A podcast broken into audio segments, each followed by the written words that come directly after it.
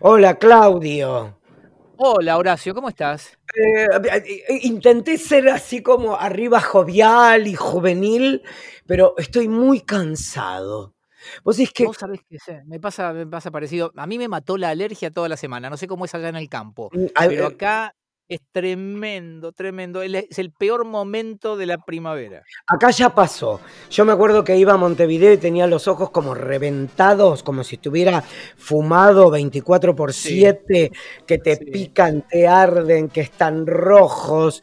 eh, eh, y entonces, con el, con el barbaconcha, ¿cómo se llama lo que te pones en la cara? El barbijo. el barbijo que te pones ahí en la cara eh, y los anteojos de sol medianamente que me la bancaba. Pero no sé Bueno, lo a que es. pasó- A mí me pasó esta semana que yo iba con la moto y digo, eh, qué suerte que tengo barbijo, pero claro, eh, la pelusa esa se te mete por debajo de los lentes, todo, era como una porquería. Por Aparte en la moto ves perfectamente cómo vas contra el viento y eh, los árboles que te van tirando todo a tu paso. Te van escupiendo, es como que te acaban en la cara. Eh, Exactamente. eh, y sí, porque uno está como ta, ta, ta, ta, ta, ta, que no sabe para dónde mirar. Eh, ojo un que- man shot, ¿no? Como le dicen el man shot. exacto. Y acá o- en la cara. Y ojo que puede ser de una señorita. Nunca me olvido el capítulo de Sex and the City, donde Sonia Braga le acaba en la cara a. mm, ¿Cómo se llama la rubia? Ay, Dios. Sara Jessica. No, no, no, a la, que es, a la que es mayor, Kim Cattrall. Kim Cattrall, que les- le, le escupe en la cara y le dice que no sabías que las mujeres tenemos orgasmos que salen para afuera. Y, y me aluciné. Yo te puedo confiar algo, Sí. pero entre nosotros. Silvana te escupió en la cara. No, no. Viste que con fines puramente educativos, cada tanto alguien te manda un video de, de esas cosas. Sí.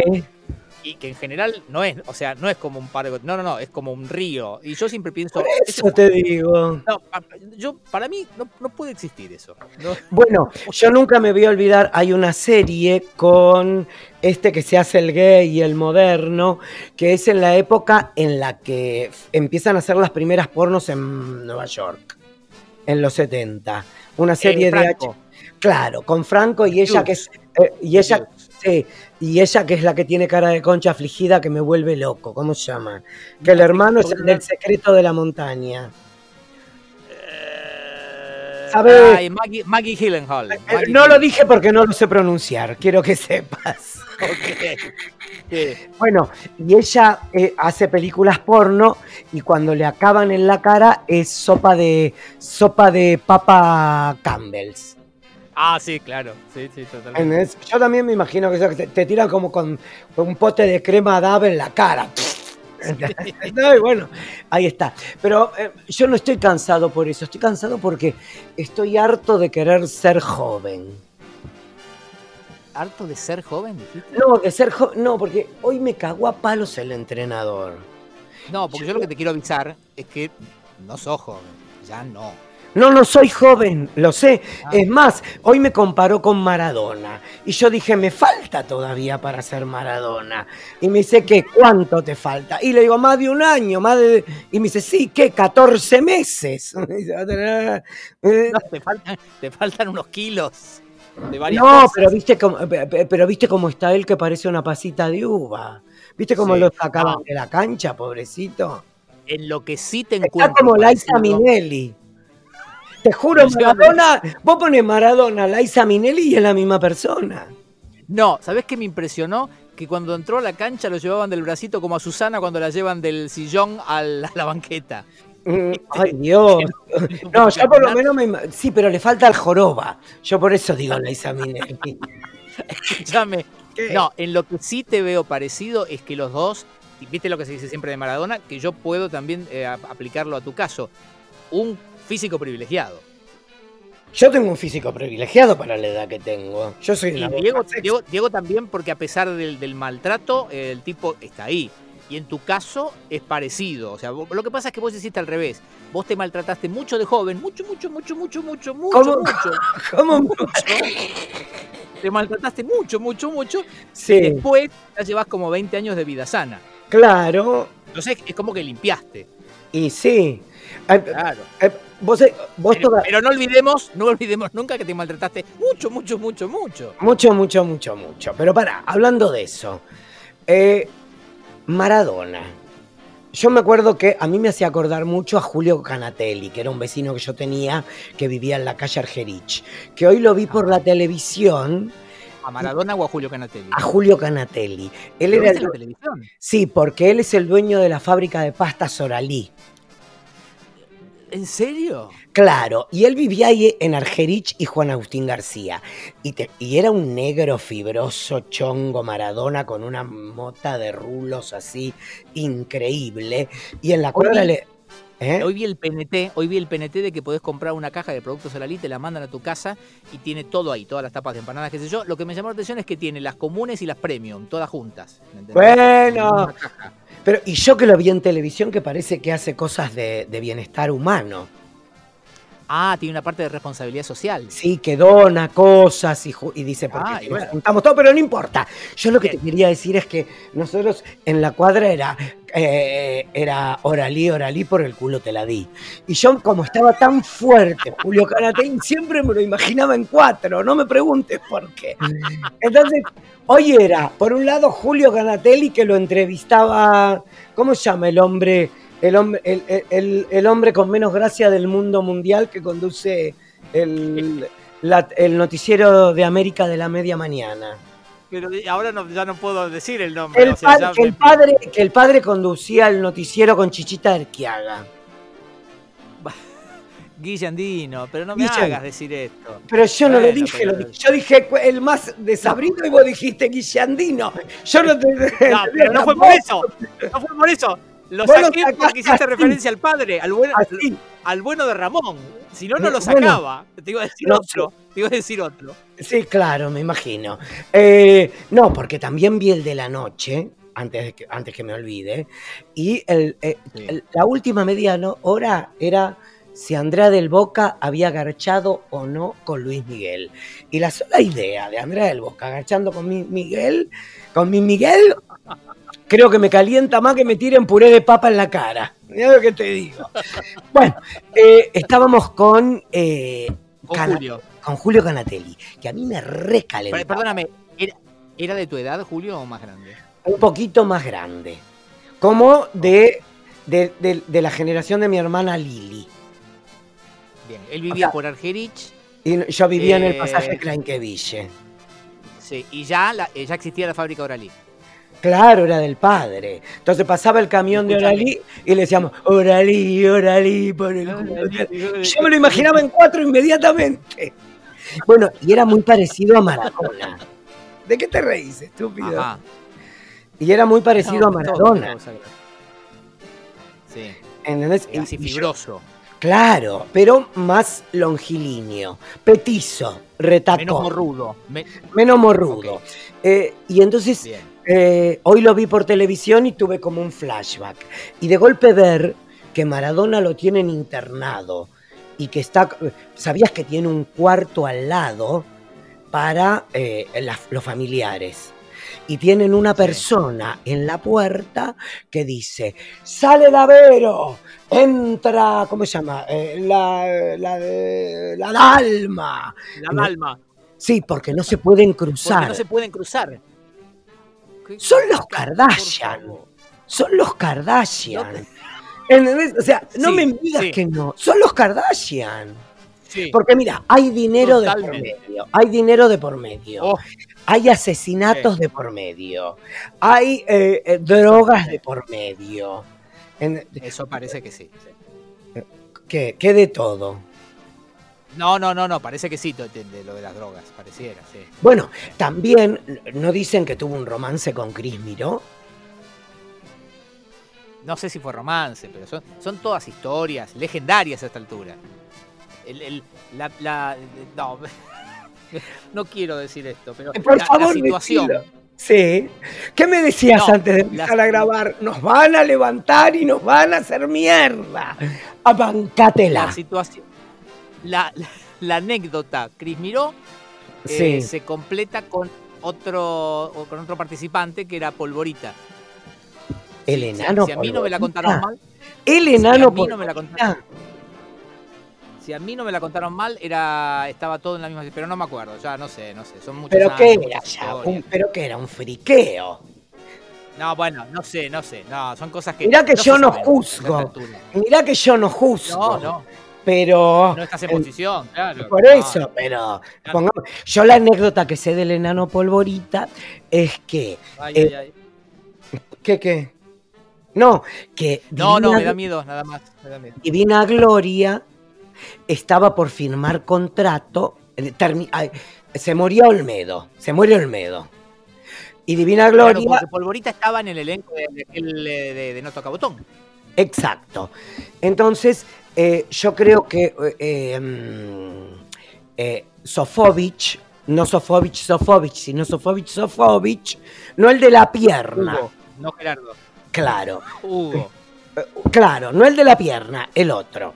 Eh, y, y sí, porque no cuentan la historia de que lo pisó el tren y qué sé yo, que esto, no sé cómo es. Que él para salvar al hermano perdió la pierna. ¿Te acordás que hubo un momento en, en el- en la existencia, digamos, en la historia del mundo, en que casi hacemos un programa con sketches que iba a estar producido por Hugo Sofovich? Sí, me acuerdo, es verdad. Eh, y acá estamos, sin trabajo los dos. Bueno, Bueno. volvamos a Polvorita. Bueno, eh, resulta que Sofovich llamó a Divina Gloria para ofrecerle un personaje. Y entonces Divina se acababa de operar la nariz. Y entonces, eh, bueno, le cuenta cuál va a ser. Y Divina le dice, yo no hago de fea. Claro. ¿Entendés? Y se, y se fue como casi dando un portazo. Y antes de cerrar a la puerta, dicen que Hugo Sofovich dijo, llamen a Polvorita.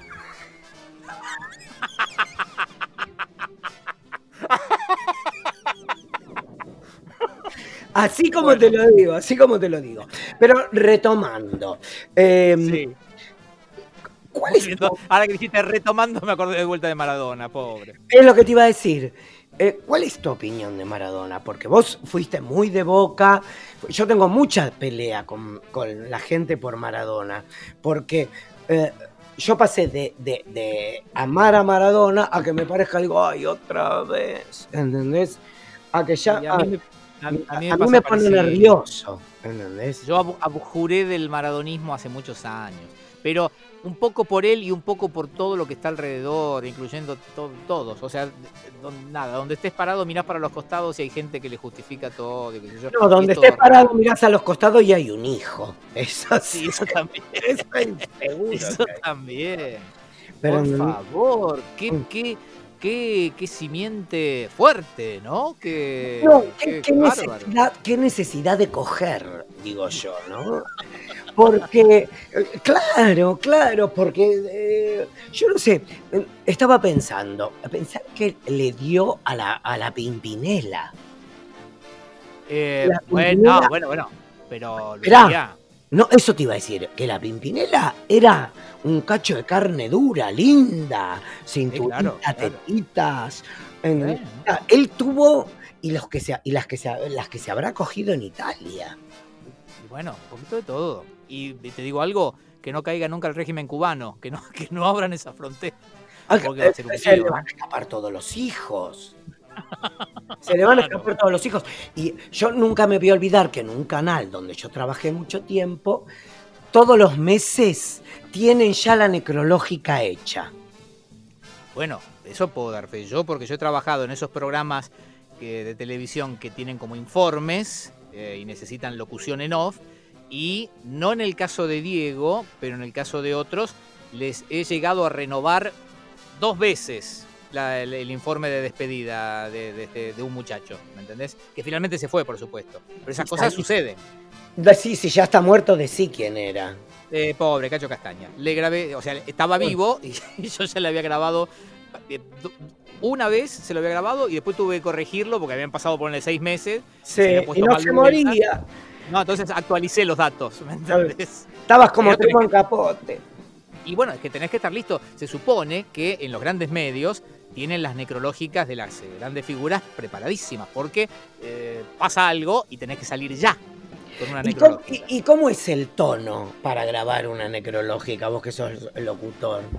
Hay, hay una. Es- ¿Qué te, te lo, te lo imaginás o- y llorás o, o mirás la luz para que se te nuble? Porque a mí, cuando hacía la liga, yo hacía todos los off como dramatizados y no me los ponían al aire.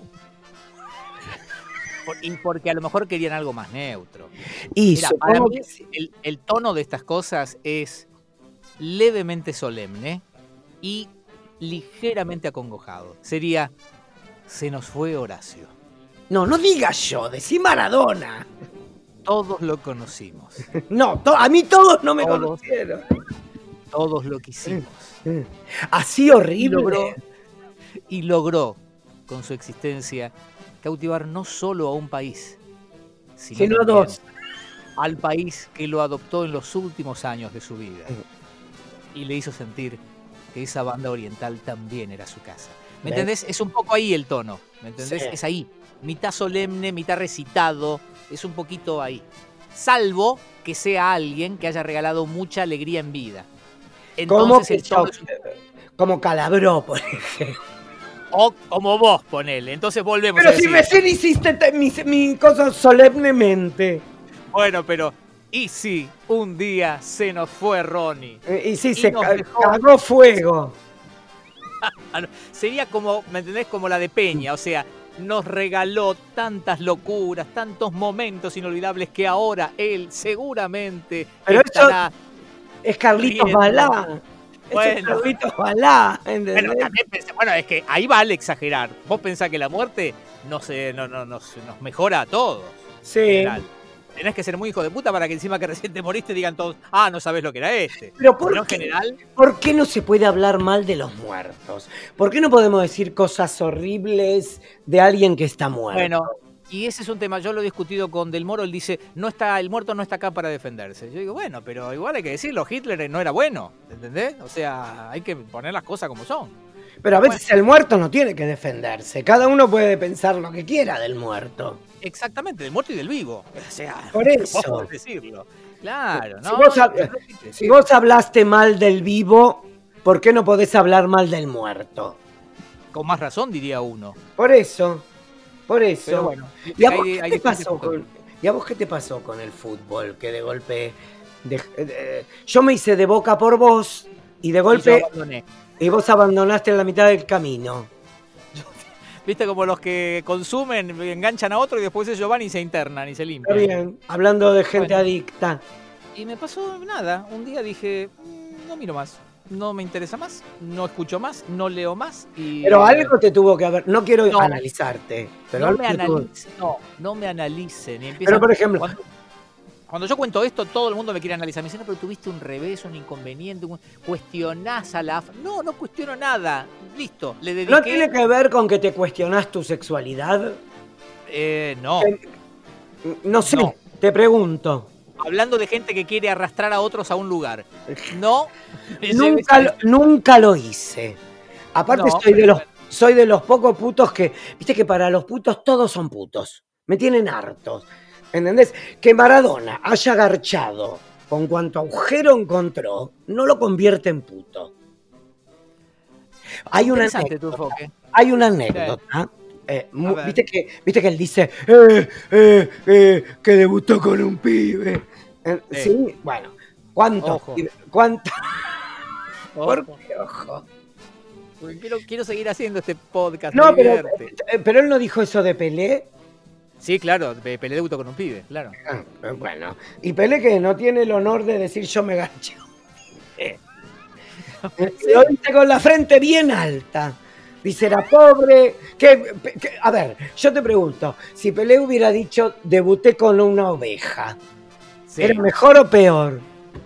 Eh, no, era distinto. Vos lo que esperás es que algún día una de, de estas celebridades eh, saque pecho y diga, sí, yo debuté con eso.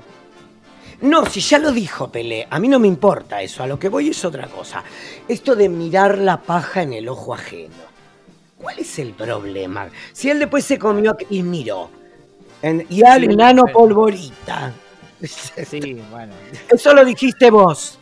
No, no sé, no sé, ya no me No acuerdo. sé, yo te digo. Eh, no, eh, eh, igual es una mirada medio que ya, ya, ya no se hace tanto, ¿no? Lo que pasa ¿Que es que. si se comió un pibe o si garchó con Climiro? No, que ya no se cuestiona tanto esa cuestión. A mí vos sabés que me da mucho ratón la relación con Coppola. ¿En, en qué sentido? Yo tengo un amigo Sí. que era eh, el, el gerente de un hotel muy famoso. Sí. Y él cuenta una anécdota que Maradona con Coppola se alojaban todo el tiempo en ese hotel. Sí. Y que un día lo sonó el timbre, él subió al cuarto y estaban los dos en el jacuzzi. Entonces, o sea, no estoy diciendo que estén haciendo nada. No, porque lo tomás como sí, vas como con pie de plomo, sí. No, no. Debes no, pensar, claro, total, el que se lo cruza a Coppola en la radio soy yo, la Soy yo. de tu madre. Claro. Pero yo no estoy diciendo que estaban garchando. Vos, No. por ejemplo, ¿no te meterías en un jacuzzi conmigo? Pero sí, claro. eh, A eso iba. Mira, amigos, amigos de muchos años. Por eso. Pero a Amigos de mí, la idea esta de que Co- Coppola, viste que eh, si Coppola está así ahora, con el culo encremado, lo que sería hace 30 años. Y sí, Está bien, es cierto. Siempre se cuidó, claro. por eso Coqueto. te digo, co- coqueto es poco. He pasado horas lo- lo- hablando de lo que hace cuando te... Yo, por ejemplo, Claro, no me baño para no tener que encremarme después. Claro. Oíme, nosotros que lo conocemos a, a Guillermo podemos decir lo que huele, Guillermo. Sí, pero a mí lo que huele es como la pehue, me la baja. ¿Entendés? A mí el chongo con olor. Yo prefiero que el chongo venga con olor a chivo. No, pero Guillote, a ver, vos te enterás que está Guillote en el edificio porque sentís primero el perfume. Es impresionante. No, el- sí, pero No. con Guillote vos sentís un Gucci, algo fino. Con la pehue sentís, sentís como si. eh, Angel de, de. Dejo una cosa dulce. Bueno, cada uno tiene diferentes gustos. Eh, Mira, Sí. del- creo que lo único que no me gustaba de coger con minas, iba a decir garchar, pero bueno, ya está. De garchar, era el lápiz de labios. Mira, La, la idea, de, o sea, no es que era eh, el brillito con sabor. Ese me encantaba y aparte lo usaba yo. El, Claro. que, era, el que era rolón, ¿viste? sí. sí. Eh, pero el Pero lápiz la, la idea, la de la, idea de la boca pintada te, te da como. Pero que, No, no la boca pintada. El, el, con, el, el roce de mi boca con el lápiz labial. Mira, mira. Bueno, Era como, ¿viste eh, eh, el, el corte de, el corte de hueso de la pata Sí. de la vaca? sí. Que tiene un cacho de grasa gorda. Era Sí. como estar chupando grasa. Mira, fíjate. Y a lo mejor fue eso, ¿no? Que, qué sé yo. Como lo, con- conmigo con el fútbol. O sea, yo me levanté un día y dije no quiero más. Y vos un día diste un beso y dijiste, no, ya está, para mí suficiente. No, yo sabés los besos que había dado antes. Escúchame. ¿Qué? A esto hay que ponerle un nombre, Ronnie. Sí, no sé. Eh, Pensalo bien, sobre todo si va a ser el último. Tenemos que despedirnos. No, pero podemos hacer suave. Maradona es Liza Minnelli o algo por ahí. Los Maradona son los Kardashian del, del culo del mundo. Me gustó, me gustó.